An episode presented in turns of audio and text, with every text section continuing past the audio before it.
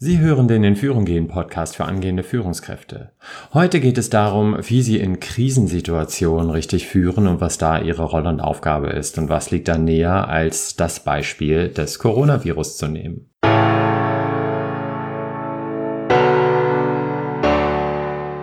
Willkommen bei In Führung gehen für frisch gebackene Führungskräfte. Hier bekommen Sie alles, was Sie für einen gelungenen Start in Ihren Führungsjob brauchen. Ich bin Stefan Brandt und ich unterstütze Junior-Führungskräfte in Trainings und Coachings darin, den wichtigen Rollenwechsel von der Kollegin oder dem Kollegen zur Führungskraft erfolgreich zu meistern.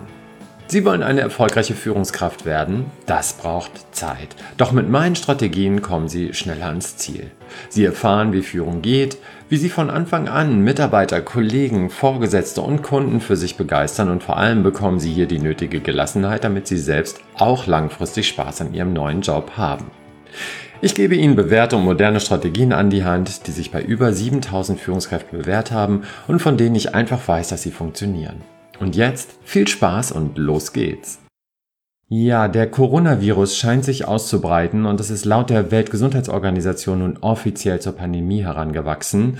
Und ganz Deutschland scheint gerade stillzustehen und scheinbar geben alle ihr Bestes, um die Verbreitung des Virus zu verlangsamen. Es geht ja mit all den Maßnahmen jetzt gar nicht darum, die Ausbreitung des Coronavirus zu stoppen. Ich denke mal, das wird uns überhaupt nicht mehr gelingen. Und auch das Robert Koch Institut geht ja von einer Infektionsrate bei uns Deutschen um die 70 Prozent aus. Aber es geht darum, die Infektionsrate zu verlangsamen, sodass unser Gesundheitssystem stabil bleibt und es geht darum, Risikogruppen zu schützen. Trotzdem sind viele Fragen offen und auch die Experten haben oftmals keine sicheren und belegbaren Antworten. Und die Frage ist jetzt, wie Sie als Führungskraft klug und besonnen auf diese existenzielle Krise reagieren. Denn ich denke, auf Sie kommt jetzt eine besondere Rolle zu. Tja, wie immer gibt es darauf nicht die Lösung, aber ein paar Gedanken dazu und die möchte ich gerne mit Ihnen teilen. Vielleicht arbeiten Sie ja auch in einem größeren Unternehmen, in dem die Personalabteilung und vielleicht sogar auch eine Unternehmenskommunikation bereits einen Fahrplan und eine Informationsstrategie ausgearbeitet hat. Zum Beispiel, wie die Gesundheitsvorsorge aussieht, wie die Erhaltung der Arbeitskraft aussieht oder wie auch das Prozedere zur Krankmeldung und Lohnfortzahlung im Sinne des Unternehmens gestaltet werden sollen. Dann sind sie auf jeden Fall zu beneiden, wenn es das gibt. Falls nicht, sollten sie auf jeden Fall darauf hinwirken, dass so etwas entsteht oder sich selbst etwas überlegen. Denn Antworten auf diese Fragen sollten sie geben können. Und auch wenn die Unternehmenskommunikation bereits tätig war, sollten sie sich trotzdem nochmal vor ihre Leute stellen, weil sie sind wirklich die Identifikationsfigur. Denn jetzt gerade zeichnet sich eine gute Führungskraft ja durch die kommunikative Stärke und Entschiedenheit aus. Ein wichtiger Punkt ist, dass Sie jetzt schnell, präzise und ehrlich kommunizieren. Machen Sie sich klar, dass gerade jetzt Ihre Vorbild- und Autoritätsfunktion gegenüber Ihren Mitarbeitenden gefragt ist. Es ist jetzt wichtig, Ihre Mitarbeitenden über Änderungen in der Unternehmenspolitik zeitnah auf dem Laufenden zu halten und Angst und Furcht und Panik zu beruhigen. Sagen Sie, welche Maßnahmen das Unternehmen und Sie ergreifen werden und warum. Also das, was ich eben schon gesagt habe. Und vor allem müssen Ihre Mitarbeitenden wissen, dass Sie die Krise genau im Blick haben und dass Ihnen die Interessen der Mitarbeitenden am Herzen liegen. Aber fangen Sie erstmal bei sich an. Wer die Verantwortung für andere Menschen und den Erfolg eines Unternehmens trägt, muss in doppelter Hinsicht für Gelassenheit und innere Klarheit sorgen. Betreiben Sie in dieser Krisensituation also erstmal Selbstklärung, um authentisch zu bleiben. Stellen Sie sich mal folgende Fragen. Was denken Sie denn persönlich über den Corona-Ausbruch? Wie gehen Sie mit der Angst um Ihr Unternehmen, um Ihre Mitarbeiter, um Ihre Familie, um Ihre Eltern, um sich selbst um? Was genau macht Ihnen Sorgen? Wie schaffen Sie es selbst, ruhig zu bleiben? Und was halten Sie von den Maßnahmen, die Ihr Unternehmen getroffen hat, um den Ausbruch hinauszuzögern, bis es einen Impfstoff gibt? Finden Sie diese Maßnahmen hilfreich oder sind Sie anderer Meinung? Sie brauchen jetzt einfach ein klares Vorgehen und Panik und Angstmache sind zu vermeiden. Ein gutes Stressmanagement ist jetzt gefragt und Sie sollten aktiv dafür sorgen, dass Sie erstmal bei sich selbst bleiben, für sich selbst sorgen und dass sich selbst gut gehen lassen. Ob das vielleicht Atemübungen sind, regelmäßig Sport, kurze Pausen, egal, es sollte Ihnen gut tun und Sie brauchen einfach Zeit jetzt, um nachzudenken und die Dinge systematisch anzugehen. Ein weiterer wichtiger Punkt ist, wirklich mit ihren Leuten zu kommunizieren, in Kontakt mit ihren Leuten zu bleiben und sich genau über diese Themen, die Fragen, die sich jetzt alle stellen, auszutauschen. Dass sie so der ruhende Pol, sage ich mal, im Auge des Taifuns sind. So, ihre Mitarbeitenden sind die wichtigsten Verbündeten im Kampf gegen die Ausbreitung des Virus und der Aufrechterhaltung der Produktivität. Und die haben sicher viele Unsicherheiten und Fragen zur Arbeitsplatzsicherheit oder dem, dem Prozedere der Krankmeldung und Lohnfortzahlung. Wenn Ihre Mitarbeitenden nicht informiert sind und nicht verstehen, was im Unternehmen vor sich geht, wird alles nur noch schlimmer. Sie als Führungskraft wollen die Situation für die Menschen klären, entmystifizieren, beruhigen und Hoffnung geben. Studien belegen dabei wirklich, welche wichtige Rolle sie bei der Angstreduktion bei Mitarbeitenden haben. Seien Sie deswegen mit Ihren Leuten in Kontakt, mindestens alle zwei Tage und auch wenn Sie eben nicht auf alles eine Antwort wissen. Sie können auch sagen, worauf Sie keine Antwort wissen, das ist genauso gut. Wichtig ist aus meiner Mitarbeitersicht nur, dass Sie, dass ich weiß, dass Sie als meine Führungskraft sich Gedanken machen und bei mir sind und meine Fragen versuchen zu beantworten. Fangen Sie damit an, ein paar Worte an Ihre Leute zu richten oder schreiben Sie eine E-Mail, falls das Unternehmen bereits Heimarbeit angeordnet hat oder machen Sie eine Videokonferenz, was auch immer. Also je persönlicher, desto besser natürlich. Folgende Inhalte könnten Sie einbauen. Und ich formuliere das jetzt mal so, als wäre das in so einem Schreiben vorhanden. Sie finden aber den Text auch auf meiner Webseite unter www.stefanbrand.de-führung-corona. Ja, also Sie könnten erstmal was zur allgemeinen Haltung zur Situation sagen, nach dem Motto, da die weltweite Besorgnis über den aktuellen Covid-19-Ausbruch zunimmt, tun wir als Unternehmen und ich als Ihre Führungskraft unser Bestes, um Sie alle am Arbeitsplatz gesund und sicher zu halten und gleichzeitig die Unterbrechung unseres täglichen Betriebs zu minimieren.